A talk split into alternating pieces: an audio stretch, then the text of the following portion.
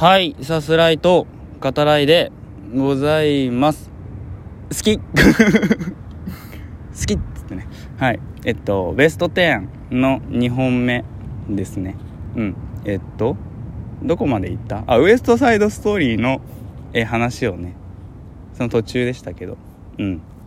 なんすかねやっぱ改めてその問題提起のある作品ならなおさらさそのフィクションで描かれてることの意味みたいなものを考えるとさそのやっぱ目の前にね横たわってる問題っていうのはさそれ自体が問題ともう認めた時点でさあのどう取り組んでいくかですよね。やっぱそのままにするっていうのは違うんじゃないかなってうん思うしやっぱそのままにしてしまうとねフィクションがこの世にある意味映画がこの世にある意味、まあ、映画に限らずですけどやっぱそれをそれらをね否定してしまうことにもしかしたらつながってしまうのかなっていう、うん、なんかそんなこともね今、うん、思いながらね、えー、そして改めて、まあ、ウエストサイドストーリー、うん、素晴らしい作品だったなと思いますね。はいこちらもあの本編ね聞いていただければうんありがたいですね。はいでは5位ブラックパンサーワカンダフォーエバーです。うん。あの本当にね世界中の人が悲しんだ、えー、一人のヒーローっていう言い方していいと思うけど、うん。えー、その人のね死を乗り越えてね続編どう撮るかっていう中で、うん。まあ、これ以上ないものになってるんじゃないかなって気がしますね、えー、本編でも言ってますけどもう泣きっぱなしですよね、うん、ふざけんな泣くだろっていうね。えー、首里のねそのどれだけ自分の心気持ちを抑えてね心を殺してこないといけなかったかっていうさその本当にラストにねやっと彼女が涙することができるっていうね、まあ、今思い出しても本当うーってねなるけど。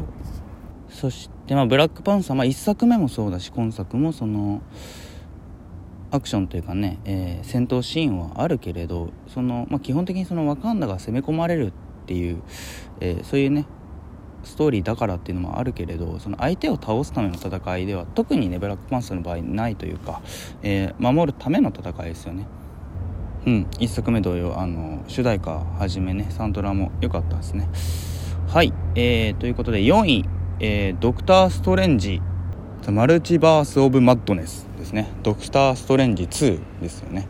はい。あのねこれもう本当サムライミがねあの、まあ、マーベルというかさスーパーヒーローものに戻ってきて、まあ、マーベルよくぞねあの改めて連れてきたの。改めてって言い方は違うか。うん。だけどあの連れてきてねそのでまたサムライミが本当好き勝手やってねでめちゃめちゃ面白いものになってるっていうさその作り手の何て言うんですかね気骨ある姿勢。うん。楽しませてやるっていうね、うん、あの意気込みに満ちた姿勢。本当にまあ堪能させてもらいましたけど。J ホラー的なねところもあったり、まあ、ホラー演出も含めねあの続編撮られるにあたってねその閉じないというかそのドクター・ストレンジの世界をよりぐっとね広げた、うん。えー、そういうところもあの今回2作目の功績と言えるんじゃないかなって思いますね。3作目以降ねまた撮られるでしょうけど、うん、めちゃめちゃねやっぱ楽しみですよね。でえっ、ー、とスカレット・ウィッチですね。うんあのスカレット・ウィッチはね本当にこの「ドクター・ストレンジ2」見た後思い出すことが多くて要はあの悲しみというかうん、悲しみに耐えられなかったっていうね、えー、人物ですけど自分自身をね受け入れられなかったっていうことですよね、うん、でもそんな彼女をやっぱ最後止めてあげるのは、うん、やはりその自分自身多元世界にいる自分だったっていうところもね、うん。まあそこはあのやっぱ泣いてますけど見ながら、うん、あの私が守りますっていうね。セリフですよね。だからあなたは安心していいんだよっていうさ守れなかったわけじゃないってことですね。ちゃんと守れた、うん、あのその可能性があった、まあ、それを知って、うん、信じられなかったのはまあ自分だったっていうことに気づくこと。他の回でもね言ってるかなとは思いますけどマーベルについて話してる回かな。では言ってますかね。うん。あのやっぱ忘れがたい、えー、キャラクターに。うん。なってますね。スカーレット・ウィッチは今後もうん思い出すだろうなっていう気がしますね本当にね。うん。では、えー、4位じゃないか。3位ですね。はいえー、シセとその名を暴けですね。これはもう本当にあの、トップ10にはね入れますけどまあ3位にしたっていうのは自分の状況。うん。やっぱそのなかったことにしたくないっていう自分自身の思いもあの込めてね、えー、3位にしてますね。うん。あのまあ、時代が変わる時というかねその転換期っていうのは、えー、訪れるかもしれないことその、まあ、性被害であったりね、まあ、あらゆる被害受けた人にとってはねあのきちんと光さす希望のあるね、まあ、そのタイミングっていうのはやっぱりやっぱなないとはね思わなくていいんじゃないかっていう。うん。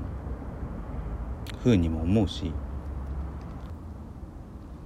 悔しさやねその無念を抱えながらでもやっぱり生きることあるいはその、えー、主演のね2人、まあ、主人公2人、まあ、実在する人たちだけど、うん、のようにその、まあ、彼女たちもね本当いろんな妨害にあって、えー、脅しにもあってるし、えー、いろんな被害受けてる中でもねその、まあ、戦い続ける姿勢、うん、真実を求める姿勢ですよね、うん、そういったものはうん。僕自身ねやっぱ忘れないようにというか消さないようにというかね、まあ、消えないけど。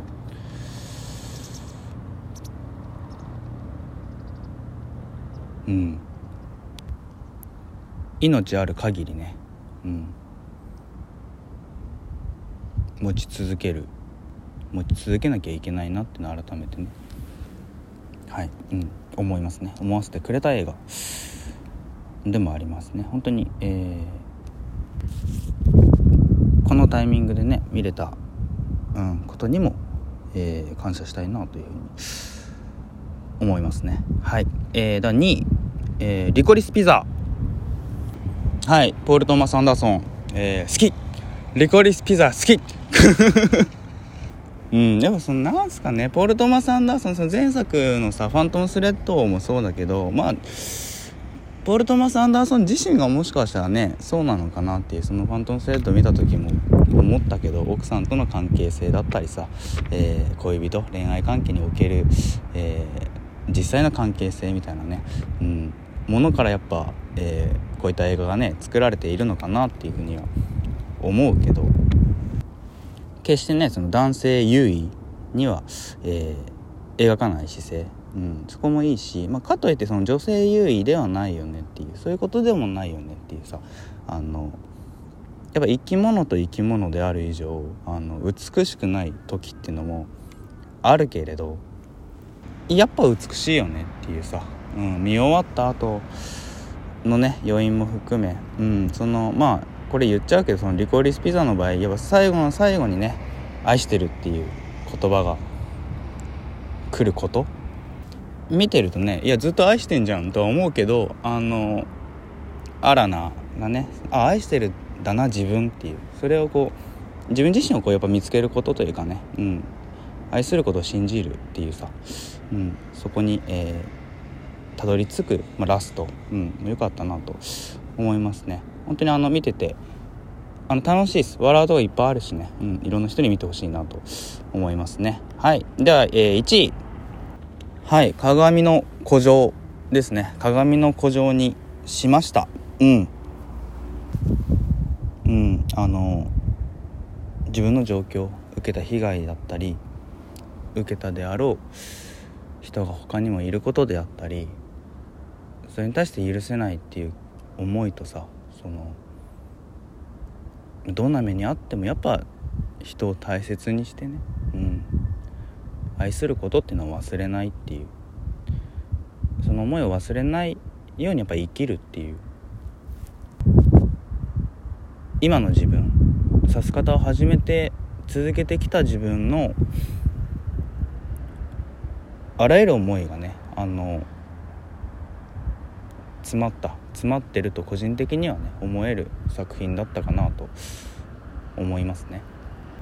痛みをねうん本当にこう人の痛みを抱きしめてあげるような、うん、そんな映画かなと思いますね。不正なねエゴを許さないそんな世界がね、えー、訪れることを祈って願って、うんえー、今回1位にさせていただきました。はい。えー、というわけで、えー、こういう感じなのね。ベスト10 1 本じゃ収まるわけないっていうのは分かった。分かりました。はい。あの今後ね。今年の年末とかあるか分かんないですけどまだね。指す方的にはね、えー、このトップ10にしてみました。あの本当にどれもいい作品だと思いますね。はい、えー、ぜひご覧ください。好きをね貫けってね最後の方は言ってなかったけど。はい、えー、ではまた。